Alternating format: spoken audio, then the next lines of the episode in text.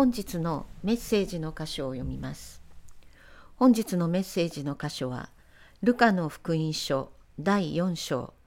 31節から37節。聖書は後ろの方新約聖書の116ページになります。ルカの福音書第4章31節。それからイエスはガリラヤの町カペナウムに下られた。そして安息日には人々を教えておられた。人々はその教えに驚いた。その言葉に権威があったからである。そこの街道に汚れた悪霊に疲れた人がいた。彼は大声で叫んだ。ああ、ナザレの人イエスよ。私たちと何の関係があるのですか？私たちを滅ぼしに来たのですか？私はあなたがどなたなのか知っています。神の聖者です。イエスは彼を叱って、黙れ、この人から出て行け、と言われた。すると悪霊は、その人を人々の真ん中に投げ倒し、何の害も与えることなくその人から出て行った。人々は皆驚いて互いに言った。この言葉は何なのだろうか。権威と力を持って命じられると、汚れた霊が出ていくとは。こうしてイエスの噂は周辺の地域の至るところに広まっていった。本日のメッセージはこの箇所より権威ある言葉です。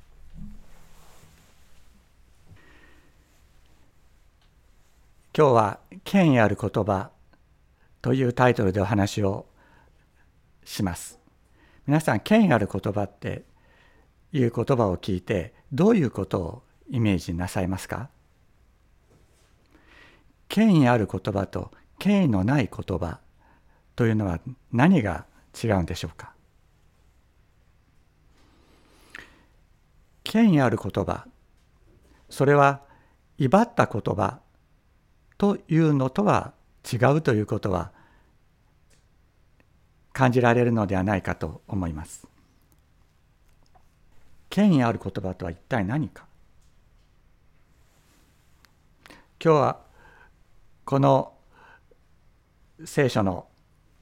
今日お話をする聖書の箇所は、えー、カペナウムというところでイエス様が伝道なさっていた時に起こった事柄だと言われます。まあ、そのように聖書に書いてあるわけですがカペナウムというのはイスラエルの北の方ガリラヤ湖の、えー、北の岸にある、まあ、大きな町でありました。ここはイエス様の伝道の中心地であって交通,、えー、交通の要衝でありました。修税所が置かれローマ軍の駐屯地もあったそのような都市であったんですけれどもイエス様はこのカペナームをはじめとする外来湖周辺の町々でその諸街道で教え福音を語り病気を癒し悪霊を追い出したと聖書は語っています。これはカペナームの街道の後です。イエス様が教えられたカペナームの街道というのはこの下に実はあった。今見えてるのは紀元400年以降ですね東ローマ帝国ビザンチン時代に作られた街道の跡でありましてイエス様の時代のものはこの一つ下にあると言われています。その台は土台はですね、えー、現地に行けばあの見ることができます。さてイエス様が語られた言葉には権威があったと聖書は言いますけれども権威ある言葉とは一体何か？どんなにですね私が威張ったことを言ってもそれは権威ある言葉にはならないですね。あるいは政治家？国王が何かを言ったとしてもそれが本当に権威ある言葉かどうかというのはその人が国王かどうかということとあんまり関係がないかもしれない。ですね権威ある言葉とは何かそれはその人が言葉を発するとそれが出来事として実現するときに権威がある言葉と認められるわけですね。何か言ってもですねそれがあの何出来事として何も実現しないっていう時にこれ本当に権威がない言葉であるということになります。まあ、よく子供を育てる時ですね親は親の権威で子供を育てなければならないと言われます。人の権威で教えあの育ててはいけない。で私もそれねあの高校生の時でしたけどあるあのクリスチャンの人に、まあ、車に乗せてもらったことがあった。でそこにはある親子がですねあのお母さんと子供が一緒に乗せてもらっていたんですけども子供がもううるさくて仕方がなかったんですね。そうするとお母さんがですね静かにしないと警察が来るわよ警察に捕まるよとかってあのお母さん一生懸命言うんですけど、ね、僕はそこであのそれを聞きながらねいやこの子供が静かにしなくても警察来ないしとかと思ってですね あの、まあ、そのように絶対に実現しない言葉を語っても権威はない権威がないから子供は聞かないそれは分かっているということになってしまうわけです。まさにですね権威ある言葉というのは語ったことが実現していく。それが権威ある言葉であります。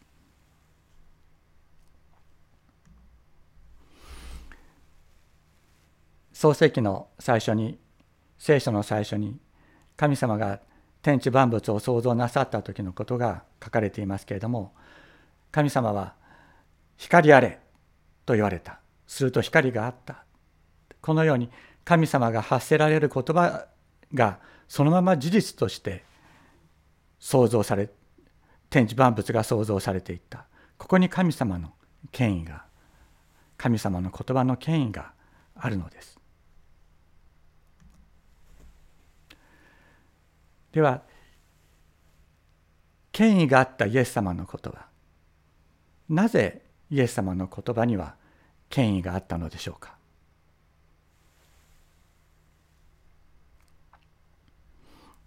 なぜイエス様の言葉はそのまま実現していったのでしょうか？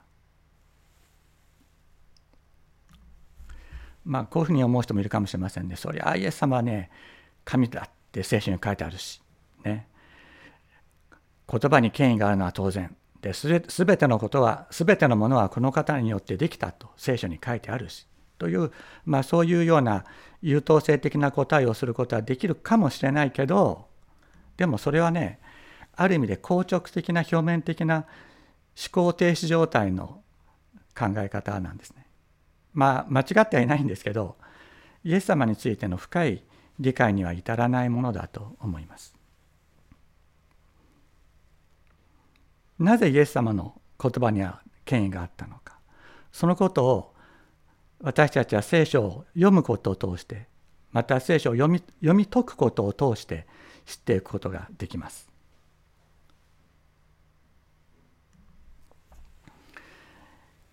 イエス様の言葉の権威の源は荒野における悪魔の誘惑を退けられたところにあります。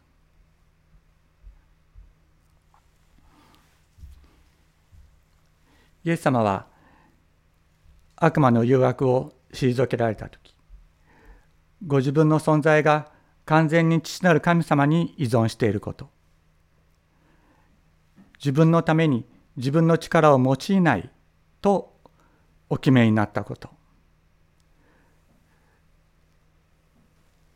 そして自分の理想を実現するためにこの世の富と権力を求めないそのような生き方をするということをお決めになった。また最後に自分がメシアであることの証明は奇跡的な力によってではなくただ十字架と復活だけにあるのだということを本当に心に深く受け止めそれこの道を邁進していかれるようになった。ここにイエス様の権威がイエス様の言葉の権威があったのです。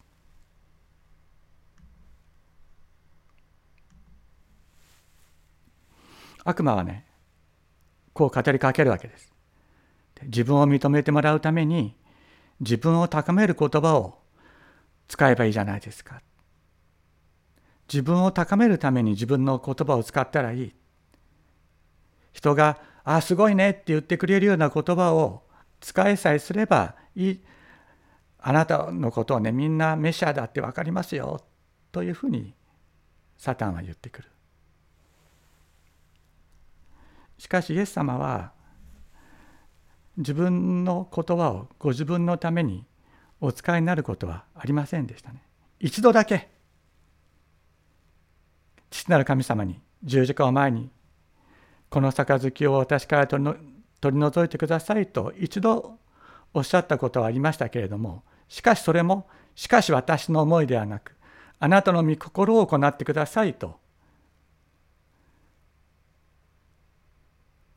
祈られました。神様の御心をが行われること。それをイエス様は求められたのです。イエス様はその伝道の中でご自分の言葉をご自分のために使ったことはありません。病んでいる者の癒しのために貧しい者悲しい者の励ましのために福音を語るために絶望している者を生かすために悪霊に疲れて苦しい者たちを使うためだけにイエス様はご自分の言葉を使われたのです。私たちは自分の言葉を誰のために使っているでしょうか。私はこのことをね今皆さんにお話しながらもう心が痛くて痛くて仕方がないですね。私は一体自分の言葉を誰のために使ってるんだろうか。半分以上いや 70%80%90% いや99%自分のために使ってるんじゃないか。いやひょっとしたら100%かもしれないなというようなそういう思いがあります。私は自分の言葉を誰のために使っているんでしょうか。あなたはあなたの言葉をだ誰のために使っていますか？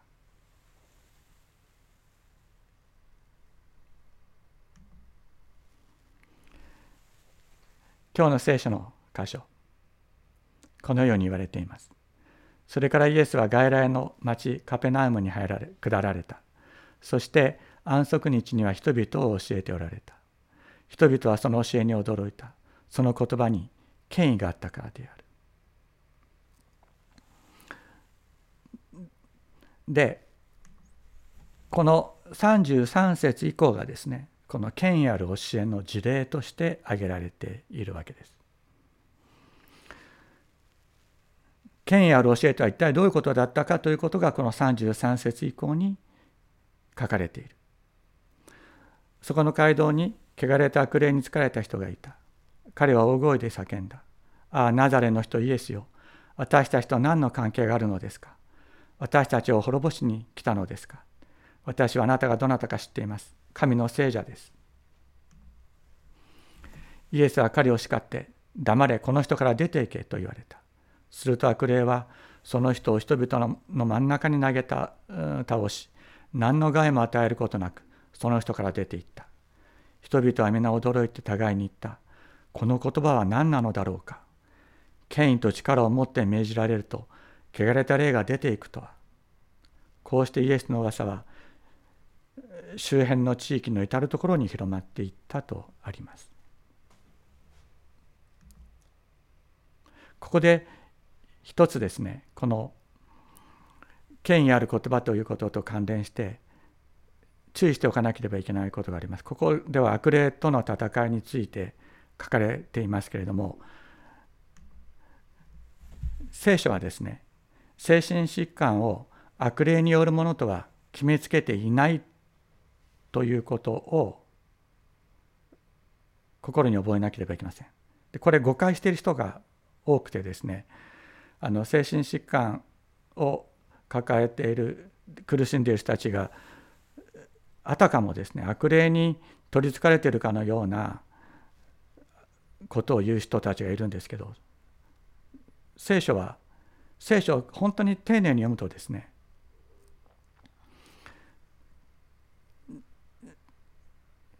違う場合が多いということをそのことに気づく気づくと思います。イエスがイエス様が悪霊をに向かって出ていけというふうに言われた時というのは悪霊がですねあなたは神の子ですと言った時だけなんですね。その時以外の人たちはイエス様は病人には手を置いて癒されたと書かれています。このことについては次回詳しくお話をします。いいですか？イエス様が悪霊を出ていけと言われたのは悪霊があなたは神の子ですと言った時だけです。またパウロがピリピでイエス様の皆によって悪霊、え占いの霊を追い出したという出来事がありましたけれどもその時も占いの霊がですねこの人たちは意図高き神のしもべですと言って黙らなかったからだったんですね。まあ、このようにこのような時以外に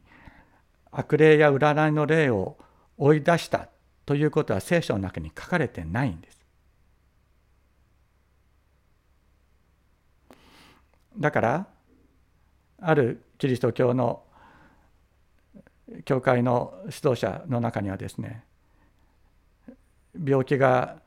どんな病気に対してでもねすぐに悪霊を入れよとかっていうようなことを言う人たちがいるけれどもそれはイエス様がなさったこととは違うっていうことを私たちは心に覚えておく必要があります。もちろん病気の癒しのために手を置いて祈るそのことは私たちはやっていかなければなりません。しかし間違った理解の上にこれをやることで人を深く傷つけるということがあるということもあります。またイエス様は自らを権威づけるために悪霊を追い出していません。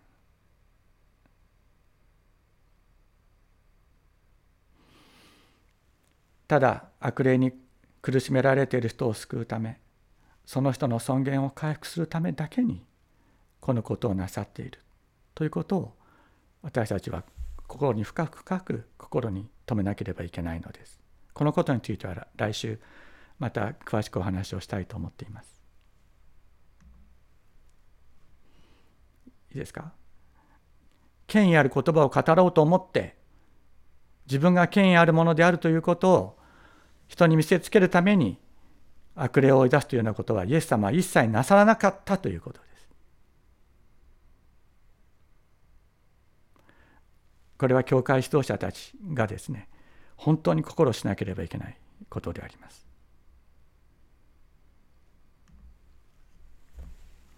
そもそも人はなぜ言葉の権威を失ってしまったのでしょうか創世記に神は人をご自身の形に作られたと言われています。天地万物を言葉によって創造された神様その形が人であるつまり権威ある言葉を語る者として神様は人を創造なさったのでありました。で聖書を読むとですね人が最初に言葉を交わした相手は神様だということが分かります。もうで神様はね人と語り合うために人を創造なさった。人と話がしたくてしかしたか、うん、人とですね話がしたくてしたくて仕方がなくて神様は人を創造なさった。これが神様がですね人を創造なさった目的であるわけです。ところがですねここであの善悪の知識の好み事件っていうのが起こるわけですね。で園の中央にある木の中で善悪の知識の好みから取って食べてはいかんぞっていうふうに神様はアダムにおっしゃった。それを食べる時お前は死ぬとおっしゃった。これはどういうことかというと善悪でを自分の都合に合わせて決めることなんですね。善悪の知識の好みを食べるということは。神様しか決定権を持っていない善悪の決定権。それを自分のものにする。それが善悪の知識の好みを食べると。いうことであったわけですけども。この善悪の知識の好みを食べてしまったアダムとエヴァ。人とその妻はですねいやいやもう神様のそばなんかいたくないし。もうね今の言葉で言えばね神うざいっていう話になるわけですね。それで神となんか話したくないと思うようになる。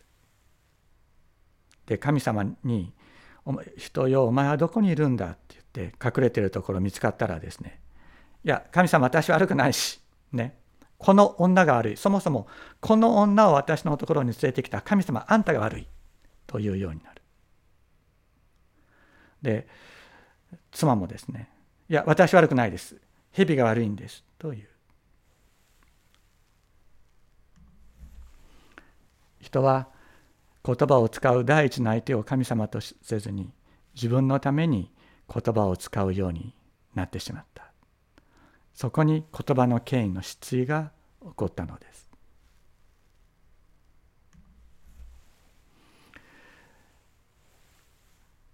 で神様は人が言葉の権威を回復することを願っていらっしゃるで一方ですね人は人はですね自分自身の言葉に権威を持たせようとするんですね。自分自身の言葉に権威を持たせようとする。それは自分のために自分の言葉を使うということですね。これはまさに自己を高めようとする傲慢である。神様は人が言葉の権威を回復することを願っていらっしゃるんだけどももう一方では人が自分で自分の言葉の権威を高めようとするとこれはもう絶対的な矛盾になってしまう。神と人はこの絶対的な矛盾を超えることができるんでしょうか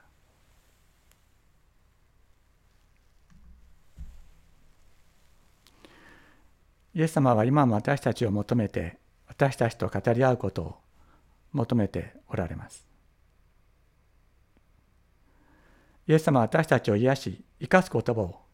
語りたいと語りかけたいと願ってくださっていますまずそのことを心に覚えましょうイエス様は今も私たち一人一人を求めてくださっている私たちと私たち一人一人と語り合いたいと願ってくださっている私たちを癒す言葉を語りたい。私たちを生かす言葉を語りたいと願ってらっしゃる。私たちもそれにお答えしたいのです。主様、あなたの言葉を聞かせてください。あなたの声をかけてください。あなたが声をかけてくださるとき、私たちは救われます。癒されます。呼んでください。私は答えます。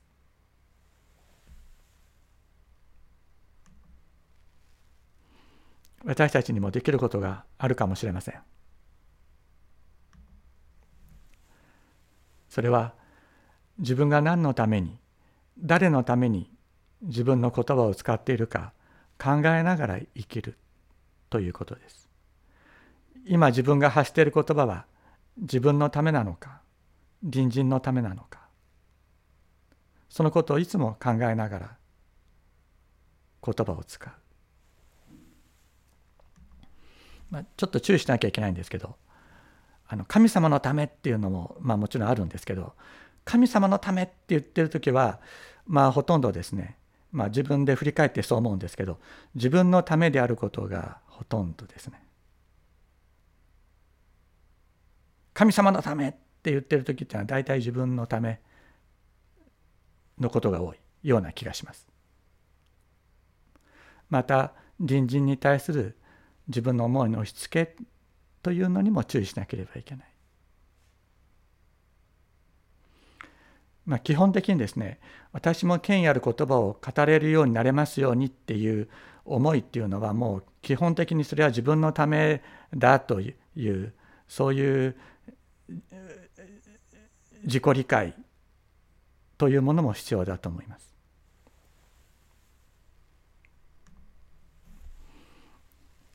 大切なことは言葉を使う第一の相手を神様とするということです。神様と語り合うために自分の一番大切な言葉を使う。聖書の言葉から神様の声を聞こうとする。いつも天のお父様、天のお父様と呼びかけながら生きることが大切ですね。あなたの心を教えてくださいと祈りながら生きる。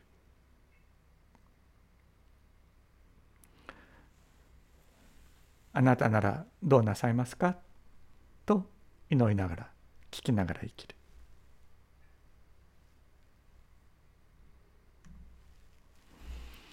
最後に殺され人への手紙を読みたいと思います。互いに忍耐し合い、誰か他の人に不満を抱いたとしても、互いに許し合いなさい。主があなた方を許してくださったように、あなた方もそうしなさい。そしてそれこれらすべての上に愛をつけなさい。愛は結びのびとして完全です。キリストの平和があなた方の心を支配するようにしなさい。そのためにあなた方も召されて一つの体となったのです。また感謝の心を持つ人になりなさい。キリストの言葉があなた方のうちに豊かに住むように住むようにしなさい。知恵を尽くして互いに教え、忠告し合い、死と賛美と霊の歌により、感謝を持って心から神に向かって歌いなさい。言葉であれ、行いであれ、何かをするときには、主イエスによって父なる神に感謝し、すべてを主イエスの名において行いなさい。言葉であれ何であれ何かをするときには主イエスによって父なる神に感謝しすべてを主イエスの名において行いなさい。言葉を使う第一の相手を神様とする。今私たちは言葉を使う第一の相手を自分にしていると思います。自分自身に向かって話すというのが一番多いですね。自分ではなく神様と語る。神様も待ってくださっています。お祈りをしましょう。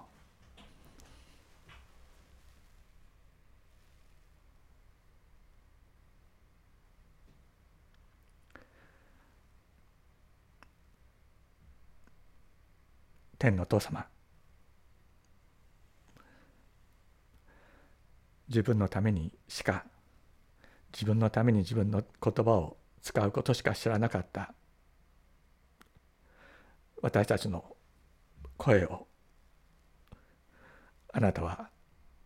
待ってくださっています。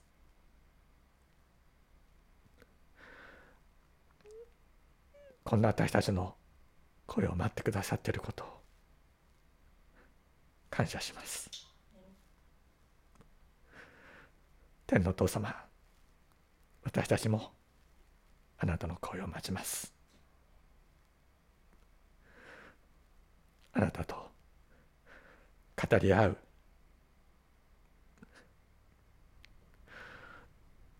そのようにしてくださったことを